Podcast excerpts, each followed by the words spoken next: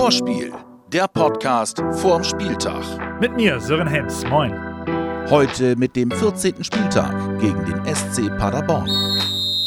Und da sind wir wieder mit allem drum und dran. Infos zu Gesundheitsstand, Gegner und Statistik, dem Gewinnspiel von unserem Partner Umbro und natürlich Ailton. Und auch endlich wieder mit ein bisschen Rückenwind in Form von drei Punkten aus der letzten Woche. Man hat jetzt schon ein bisschen die Hoffnung, dass Werder richtig durchstartet. Hoffentlich, aber wir müssen auch wissen, dass es nicht von alleine geht und müssen jedes Spiel 100% geben. Sehr professionell, Milosch. Die schwierige Phase ist jedenfalls noch nicht ganz vorbei. Wann wäre das denn, Theo? Ja, natürlich, wenn wir haben ein paar Siege in Folge. Also deswegen ist das jetzt extrem wichtig zu nachlegen. Richtig. Aber erstmal will ich mich nochmal über die letzte Woche freuen. 3 zu 2 in Wolfsburg. Jetzt nochmal genießen. Schiedsar, ganz sicher. 1 zu 0 für den SV Werder Bremen. Stevensson, keine schlechte Flanke für Bittenkurt. 2 zu 1. Rashica startet, Rashica kommt da auch durch. Rashica und das 3 zu 2. Ah, geile Geschichte. Drei Punkte fühlen sich einfach mega gut an. Nicht nur für mich und die Fans, sondern auch für die Mannschaft. Ja, klar, ist, äh, sehr gut, sehr gutes Gefühl. Die ganze Mannschaft ist glücklich und auch teilweise ein bisschen erleichtert natürlich nach guten Spielen und alles gut. Finde ich auch. Es macht wieder Spaß. Aber letztendlich haben wir ein Spiel jetzt gewonnen und äh, das ist ein extrem wichtiges Heimspiel für uns gegen Paderborn und wir brauchen die gleiche Galligkeit, die gleiche Konsequenz und äh, die gleiche Gier in diesem Spiel, äh, um das Spiel zu gewinnen. Und das merke ich bei allen. Also jetzt ist keine Entspannung zu spüren, sondern wirklich ganz hoher Fokus. Tja, so ist er unser Coach. Immer weiter nach vorne gucken. Und mit Paderborn kommt der Tabellenletzte ins Wohnen Westwieser-Stadion. Ist da die Gefahr, den Gegner so ein bisschen zu unterschätzen, Coach? Es ist jetzt nicht die Zeit, in irgendeiner Form zu denken, ja, dass das ein Pflichtsieg ist oder also es ist elementar. Es ist ein brutal wichtiges Spiel für uns. Und deshalb bin ich mir da auch sehr sicher, dass wir mit der richtigen Einstellung, Einstellung haben wir immer die richtige, aber mit der, ja, mit der richtigen Spannung, mit der, dem letzten Bissen da auch reingehen werden. Und das äh, lässt solche Fragen bei uns gar nicht aufkommen. Eine Frage, die aber jede Woche aufkommt, ist, wer kann spielen? Das Werder Lazarett. Eine richtig bittere Nachricht diese Woche für Werder. Stürmer Josh Sargent fällt mit einem Muskelfaserriss mehrere Wochen aus und wird den Grün-Weißen erst im neuen Jahr wieder zur Verfügung stehen. Gute Besserung, Josh, komm noch stärker zurück. Ansonsten sind aber alle fit, die letzte Woche auch parat standen. Und eventuell kommt sogar ein ganz wichtiger wieder dazu. Unser Kapitän Niklas Moisander hat diese Woche trainiert und könnte wieder eine Rolle spielen. Eventuell, vielleicht reicht es aber noch nicht ganz. Beides ist noch möglich, aber die Tendenz ist eher, dass es reichen wird. Also gute Chancen für unsere finnische Mauer. Aber falls es klappt, muss er sich da nicht erstmal wieder rantasten, sage ich mal? Ich glaube nicht, dass er lange braucht, reinzukommen. Wir werden ihm alle helfen natürlich, aber er ist da schon äh, ein starker Spieler. Kein Widerspruch von mir. Eine kleine Meldung noch in Sachen Kader. Am Spieltag feiert Maximilian Eggestein seinen 23. Geburtstag. Herzlichen Glückwunsch, auch von uns. Du darfst dich ruhig mit Toren und drei Punkten selbst beschenken, Maxi. Und beschenken tut euch jetzt unser Partner Umbro. Ihr könnt ein paar Werder-Sneaker gewinnen.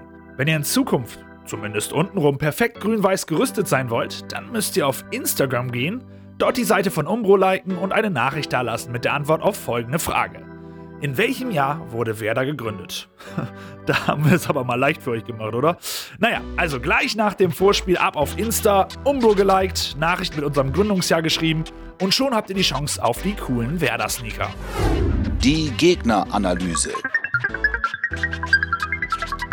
Der heutige SC Paderborn 07 entstand 1985 unter dem Namen TUS Paderborn Neuhaus durch eine Fusion des TUS Schloss Neuhaus und des 1. FC Paderborn.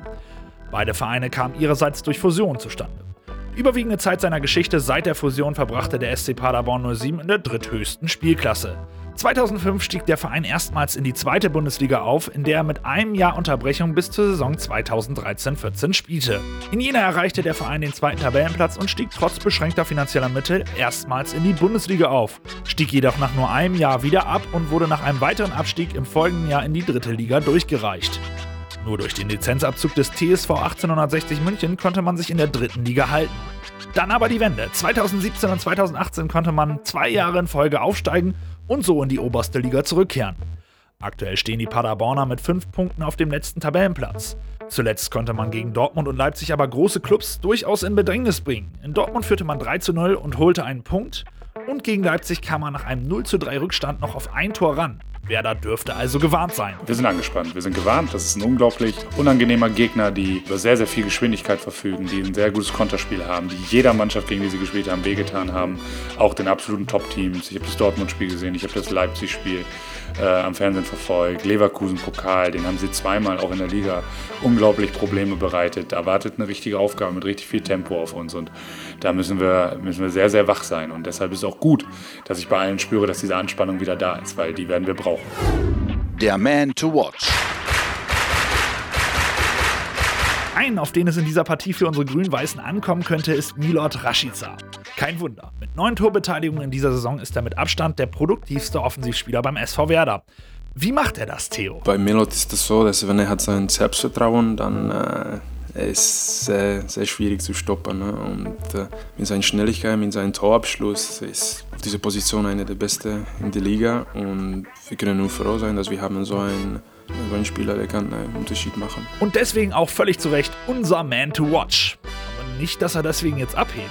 Ja, Milot ist ein, äh, er bleibt der gleiche, er ist wie der gleiche, als er gekommen ist und das finde ich sehr gut. Ist ein guter Junge, natürlich ein klasse Spieler, ja, geht ganz locker mit dem um und ich glaube, das ist auch wichtig, dass man da nicht äh, ja, irgendwie abhebt oder so und das tut er auch nicht. Dann ist ja gut. Spaß mit Fakten.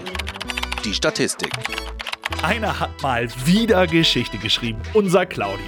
Das Spiel in Wolfsburg war für ihn der 100. Sieg mit Werder.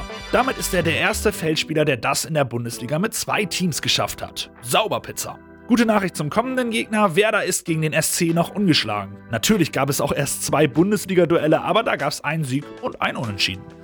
Paderborn ist als einziger Bundesligist in der laufenden Saison auswärts noch sieglos und in den letzten drei Auswärtsspielen kassierte Paderborn immer genau drei Gegentore. Aber auf der anderen Seite ist Bremen die Saison auch bisher auffällig heimschwach.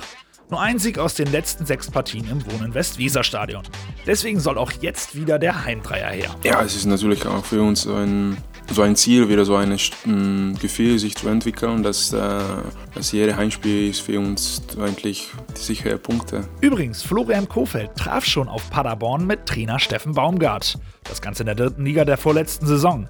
Ergebnis eine 1 zu 7 Packung und damit die höchste Niederlage im Profibereich für unseren Chefcoach. Ich habe das Spiel im Kopf, aber es spielt fürs Wochenende jetzt keine ganz große Rolle. War aber nicht so angenehm, fairerweise zugeben. Okay, aber weißt du denn jetzt, woran es gelegen hat? Ich bin bis heute der Meinung, dass es daran war, dass äh, lag, dass Baumi da war, weil er war im Weg zu einer Spielbeobachtung beim U23 Auswärtsspiel und dann ja, kriegst du sieben. Deshalb müssen wir beide noch diskutieren, ob er äh, am Sonntag auf der Bank sitzt oder nicht. Uh, äh, vielleicht kann Baumi ja jetzt noch in unserer Schnellfragerunde Pluspunkte sammeln. Fünf Fragen an Frank Baumann.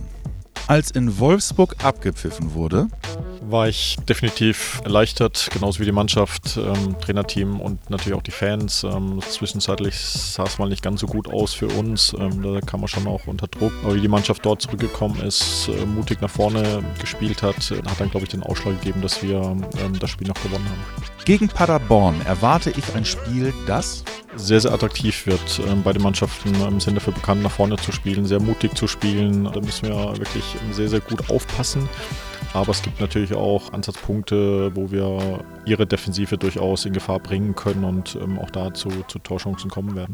Florian Kofeld passt zu Bremen nicht nur als Fußballtrainer, sondern als Person, weil Ja, erstmal, weil er ähm, schon lange hier lebt und, äh, glaube ich, auch aufgenommen hat, wofür Bremen steht, wie die Bremer ticken und ist, glaube ich, ähm, ja, selbst, selbst ein Bremer geworden und ja, verkörpert, glaube ich, vieles, was Bremen, was, was Norddeutschland auch auszeichnet.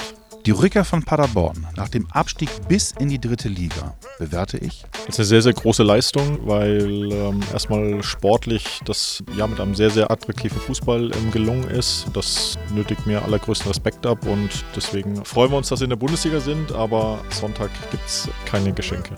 An Weihnachten freue ich mich am meisten auf Eine sehr ruhige, besinnliche Zeit mit meiner Familie. Ähm, ist ja für mich dann auch mal ähm, eine Zeit, wo man definitiv auch mal ein paar Tage zumindest auch, auch durchschnaufen kann und Zeit werde ich ähm, definitiv genießen.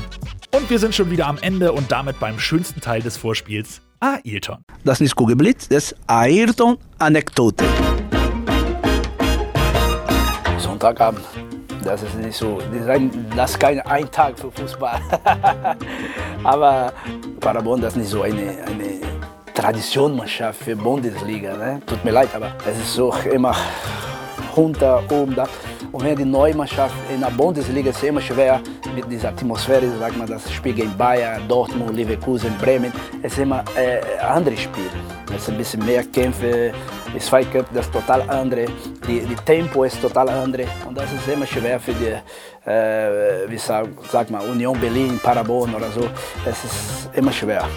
Und ich denke, Werder Bremen ist Top-Favorit und ja, ganz locker äh, 2-0 für Werder. Vorspiel, der Podcast vorm Spieltag. Jetzt abonnieren und keine Folge mehr verpassen.